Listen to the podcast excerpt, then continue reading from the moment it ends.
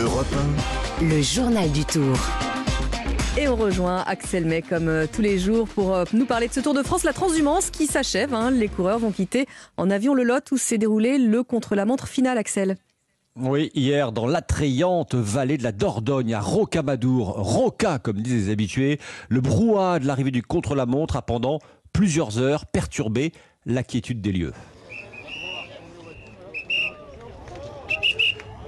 Alors, il faut vous imaginer, hein, les coureurs sur leur vélo profilés de contre-la-montre arrivaient les uns après les autres, gendarmes et vigiles du Tour écartant la foule. Euh, vous l'avez entendu à grands coups de sifflet, on les entendait dire aussi écartez-vous, attention coureurs. Et sans surprise, le vainqueur fut un Belge qui sait tout faire, grimper, sprinter et gagner des contre-la-montre. Wout van Aert, super Wout. Troisième succès d'étape pour le maillot vert. En attendant, peut-être de lever les bras aussi euh, ce soir sur les Champs-Élysées. Le coureur belge Axel, grand animateur de ce Tour, s'est imposé euh, à Rocamadour devant les trois premiers du classement général. Et dans le bon ordre, devant le Danois Jonas Vingegaard, son leader de la formation Jumbo-Visma, cette équipe néerlandaise qui dévore tout sur son passage, une formation survitaminée, serait-on tenté de dire, mais avec le cyclisme hein, et son passif, il faut se méfier des qualificatifs employés. Van Aert donc devant Vingegaard, qui a lui-même précédé euh, son dauphin au classement général, le Slovène Pogacar, suivi de Guerin Thomas. Thomas, le Gallois, vainqueur du Tour 2018, salue le succès du Danois, passé en deux ans de coureur anonyme à champion du Tour. Il a vraiment fait une course incroyable. Il n'a fait aucune erreur. Il est très très très fort. Il a répondu à toutes les attaques de Pogacar, ce que je pensais euh, vraiment impossible pour tout vous dire. Il court vraiment très bien et avec une super équipe. Bravo à lui. Et puis le premier français du Tour, hein, Axel, c'est David Gaudu, 26e hier à Rocamadour, mais il va conserver sa quatrième place. Eh oui, au pied du podium, mais cela suffisait hier soir au plaisir du grimpeur breton. Ouais, ouais, c'est bon. euh, là, on peut, on peut enfin souffler et on peut se dire voilà, c'est les champs, ça va être la parade, ça va être, euh, ça va être du plaisir sur, euh, sur les pavés des champs. Donc, on va fêter un petit peu ça avec, avec l'équipe parce que, parce que voilà, c'est, j'ai beau finir quatrième du tour, c'est toute une équipe qui est derrière. Donc, voilà.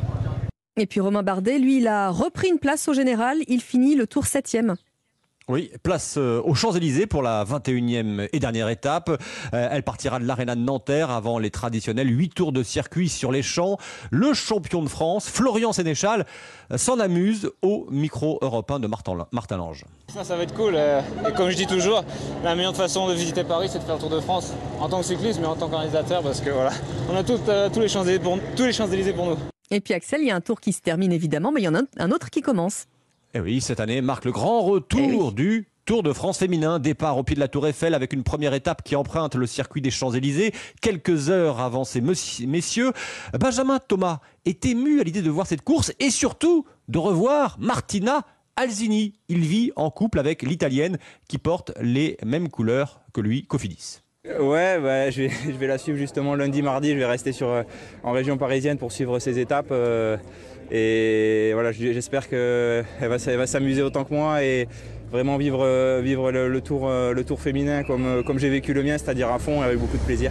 C'est vrai qu'on ne se rend pas trop compte. c'est un métier difficile avec beaucoup de sacrifices. Et ça fait quasiment 40 jours que je suis parti de la maison. Donc ouais, c'est... J'ai hâte de la retrouver.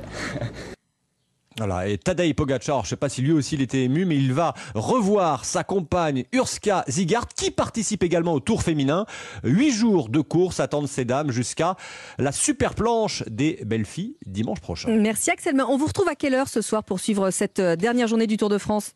Alors ce soir, on fait une spéciale Ben oui. 19h, 22h avec beaucoup d'invités. On vivra en direct avec Martin Lange l'arrivée de l'étape et puis ensuite euh, on débriefera avec Richard Virenque, avec euh, un ancien vainqueur du Tour, avec euh, plein plein de plein de monde. Je vous, pro- je vous conseille vraiment d'écouter. Ah mais on va le faire. À, à- à ce soir Axel.